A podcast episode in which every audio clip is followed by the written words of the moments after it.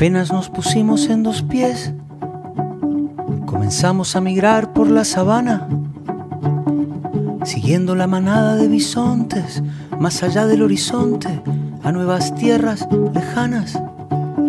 Los niños a la espalda y expectantes. Bienvenidos amigas y amigos a La Voz del Migrante. Desde la ventana, una mirada al asentamiento de Villa Caracas. Como siempre me acompaña Low Frequency en el Master Control.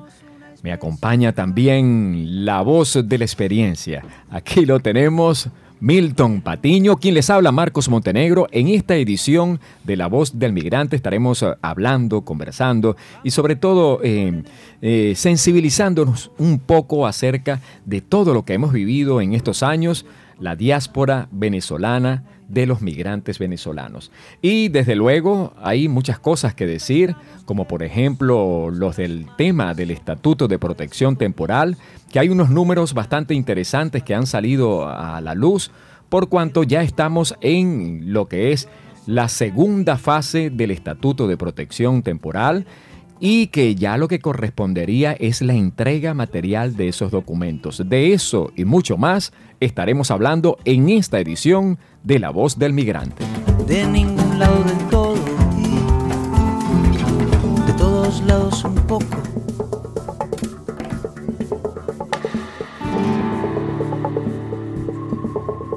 Estás escuchando la voz del migrante a través de la 89.6 Bocaribe Radio. Y bueno, leyendo tantas y tantas informaciones, eh, sobre todo de las organizaciones que hacen parte y que intervienen en, en todo el departamento y a nivel nacional, existen muchos proyectos que han salido a la luz y por supuesto uno de ellos que se ha convertido, si no que ya lo es, es una referencia, como lo es el proyecto de Conectando Caminos por los Derechos. Tú lo conoces, Milton, bienvenido. Sí, señor, muchas gracias, Marcos. Buena, buena, buena tarde. El proyecto se llama Allá, Acá, Ayaca, Comunicación sin Fronteras, un proyecto de Conectando Caminos por los Derechos. Qué bueno, excelente. Eh, Milton, tú sabes que una de las cosas más importantes, y yo creo que ese es el objetivo de la mayoría de estos proyectos, es tratar de, eh, digamos, focalizar, así se llama, focalizar sobre todo el talento y el objetivo fundamental que es el semillero comunicacional. ¿Qué puedes hablarnos al respecto? Bueno, eh, este proyecto al ejecutarlo Bocaribe como una entidad que trabaja con el sonido, con la radio y formación también, pues es obvio que por ahí nos pretendíamos contribuir a las y los jóvenes, personas adultas también, y se seleccionaron 34 beneficiarios que han recibido formación en dos campos bien importantes. Uno, la alfabetización mediática informacional que va dirigida como a prevenir estos discursos de odio, xenofobia, fomentar más la solidaridad, la acogida al migrante venezolano. Y el otro componente formativo alrededor de la producción radiofónica.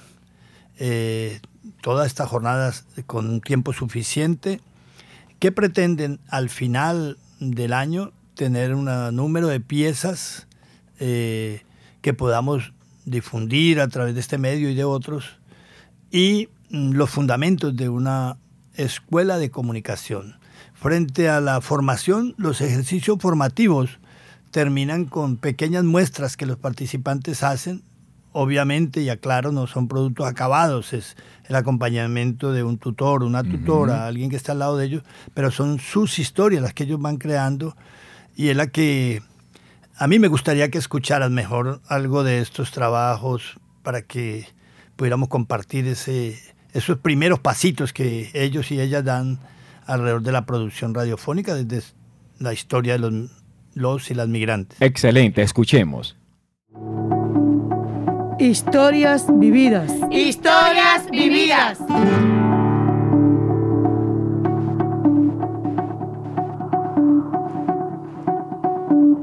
Apenas nos pusimos en dos pies, comenzamos a migrar por la sabana siguiendo la manada de bisontes, más allá del horizonte, a nuevas tierras lejanas. Ma,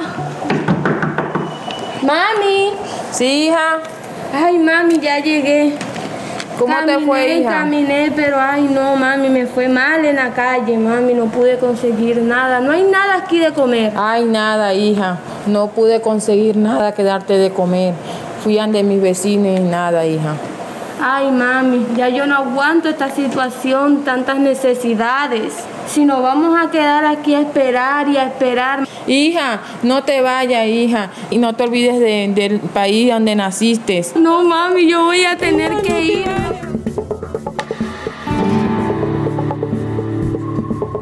Duelo de los migrantes. Es cuando dejamos nuestros hogares, nos dividimos nuestros corazones en dos partes, porque quedaron nuestras familias y un gran vacío y renunciando a tantas cosas para emprender un nuevo camino sin saber lo que nos esperan en ese recorrido, olvidando el sazón de mamá, las risas de nuestros hermanos y abuelos.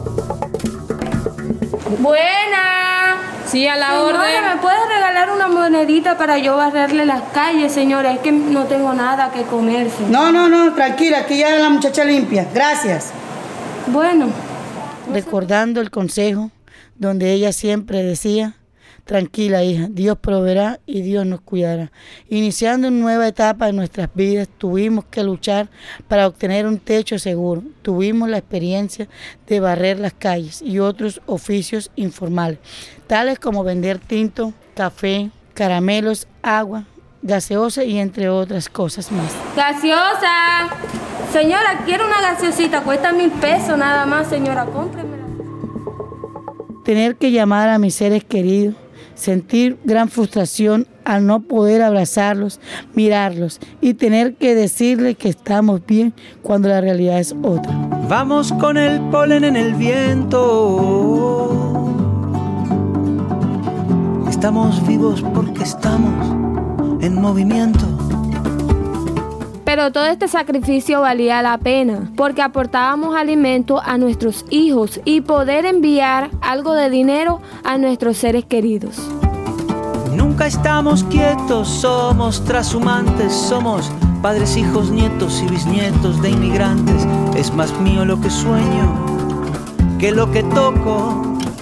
Yo no soy de aquí, pero tú tampoco. Yo no soy de aquí, pero tú tampoco. De ningún lado del todo y de todos lados un poco.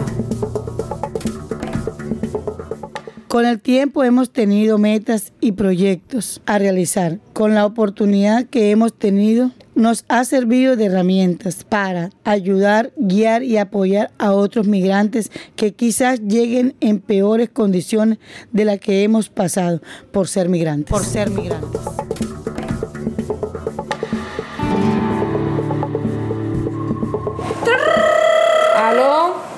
Aló, mami, ¿cómo estás, mami? Ay, mija, estamos bien, gracias a Dios. Extrañándote cada día. Mami, estoy tratando de juntar para ver si te vienes para acá conmigo, mami. Ay, gracias, hija. Dios te acompañe y te cuide en cada momento. Estamos vivos porque estamos en movimiento. Toda esta travesía me ha enseñado a creer y a recordar todo lo aprendido, con valores y esfuerzo para hacer huellas para otros migrantes. Fuimos la gota de agua viajando en el meteorito. Cruzamos galaxias, vacío, milenios. Buscábamos oxígeno. Encontramos sueños. Encontramos sueños. Historias vividas, Venezuela y Colombia, allá y acá, allá acá. Somos una especie en viaje. Yo no soy de aquí,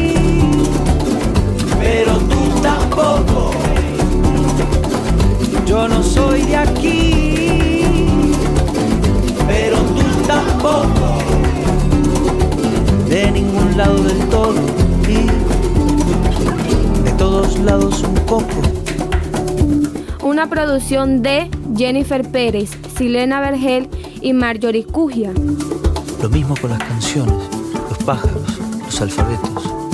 Si quieres que algo se muera, déjalo quieto.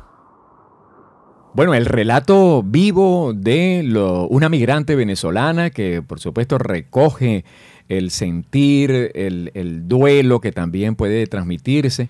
Y qué bueno que ellos hayan tenido esos primeros pasos, eh, como lo has dicho, Milton. Eh, te pregunto algo, ¿ellos eh, practicaron esto antes de grabarlo? El proceso... ¿Cómo fue la dinámica? pues? Ok, el proceso a seguir es, son unos talleres muy dinámicos, ¿no? Son mucha percepción, teórico-prácticos, ir haciendo y aprendiéndolo. Es una jornada de tres días en producción radiofónica, se dan los elementos, pero siempre empieza con historias propias del participante. Se le van ocurriendo las historias. Lo que hacen quienes acompañan es pedirle luego de una primera idea, bregar a escribir algo, organizar quienes intervienen, saber que la música, cómo acompañar o demás, se dan todos estos fundamentos. Pero a la hora del producto, del resultado del taller, repito, haciendo la salvedad que es personas que están aprendiendo, hay el apoyo de un profesional o una profesional del equipo que edita el taller para el efecto de hacer eh, la mezcla, mezclarle la música, mezclar los sonidos y que haya como, como unas, ese producto final tenga un nivel, digamos, audible y aceptable de lo que ya es la historia que ellas contaron. Estás escuchando La Voz del Migrante a través de la 89.6 FM y por supuesto también desde la ventana una mirada al asentamiento de Villa Caracas. Em, hay unos números muy importantes de Migración Colombia que son importantes, que de alguna manera nosotros eh, tratemos de, de, digamos, informarlo. Y es que a la fecha de hoy, más de 230 mil migrantes venezolanos han recurrido a la biometría que es precisamente esa recolección de datos, de huellas dactilares, de la foto definitiva que va al documento, pero también hay un 18% de personas que todavía no han accedido al tema del Estatuto de Protección Temporal. El llamado ciertamente es a la sensibilización, a saber que esto forma parte de una ley, o mejor dicho, un decreto del Estado colombiano y que es obligatorio. El, digamos, el director de migración ha dicho muy claramente que las personas que no accedan al Estatuto de Protección Temporal deben salir de Colombia. De allí entonces la importancia de este documento y también de este trámite.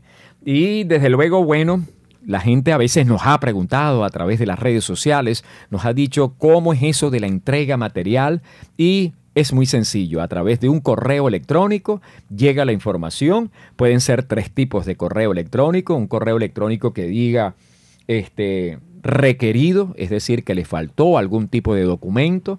Número dos puede ser también un documento negado, es decir, Migración Colombia cree que no es pertinente por ahora entregar ese documento, es dable y es factible, y el, en el mejor de los casos, y ojalá este sea el, fin de todo, es sencillamente mm, estar otorgado el documento.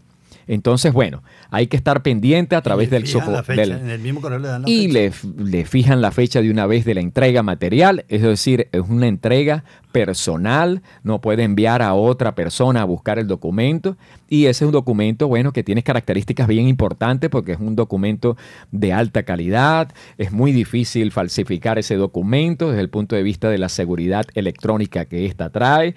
Igualmente también viene en un policarbonato bien interesante de unas impresoras que ya están aquí en Colombia. Ahí vendría la pregunta, Marco, si yo estuviera ya en ese punto y tengo el documento en la mano, saber a partir de ahora qué gana, ¿Qué, para qué le sirve. Entonces también como un poco más de... Sí, se, ha... A, qué sistemas tiene acceso a... Así es, ¿cuál es?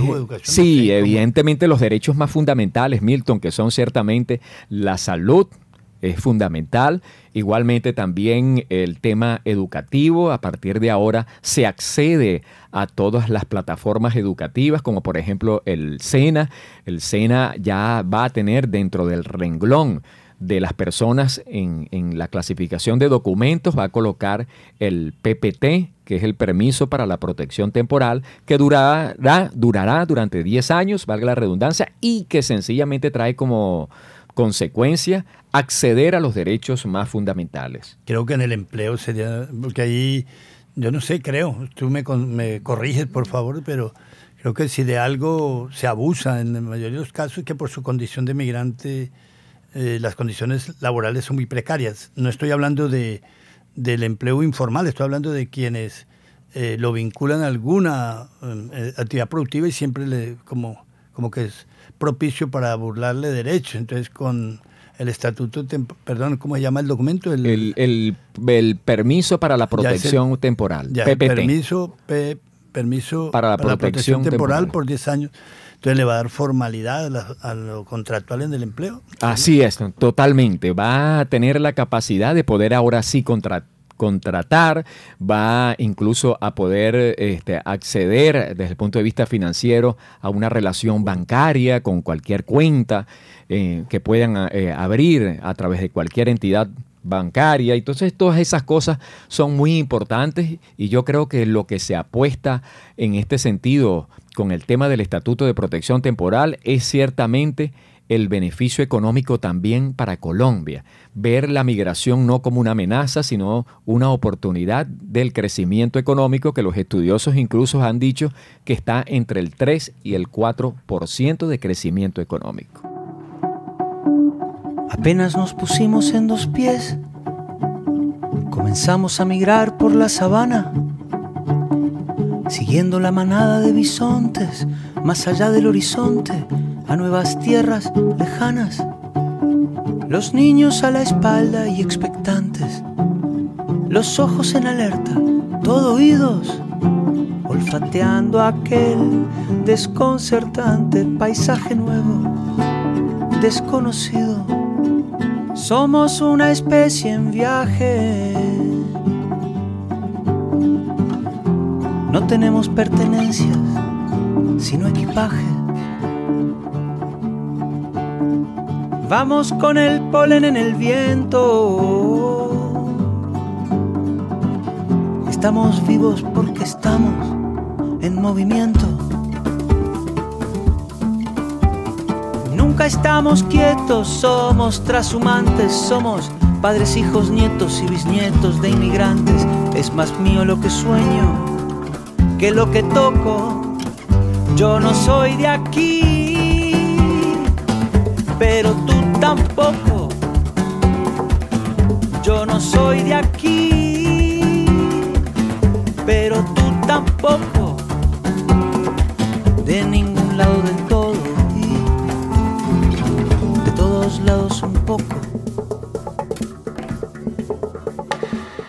Bueno, y en este momento llegamos al final de La Voz del Migrante. Muchísimas gracias a todas aquellas personas que se comunican con nosotros a través de las redes sociales. La Voz del Migrante Piso Bajo. Igualmente un contacto directo, el 317-840-4598. Estamos siempre a sus órdenes para cualquier sugerencia, cualquier pregunta relacionada con el tema del Estatuto de Protección o cualquier cosa que se relacione con la migración venezolana. Low Frequency estuvo allí en el Master Control. Mi amigo Milton Patiño, quien les habló, Marcos Montenegro, la invitación hasta una próxima oportunidad, cuando estaremos presentando una nueva edición de La Voz del Migrante y Desde la Ventana, una mirada al asentamiento de Villa Caracas. Escuchamos la voz del desafío, siempre miramos al río, pensando en la otra ribera somos una especie en viaje. No tenemos pertenencias, sino equipaje. Nunca estamos quietos, somos trashumantes, somos padres, hijos, nietos y bisnietos de inmigrantes. Es más mío lo que sueño que lo que toco. Yo no soy de aquí pero tú tampoco. Yo no soy de aquí, pero tú tampoco. De ningún lado del todo y de todos lados un poco.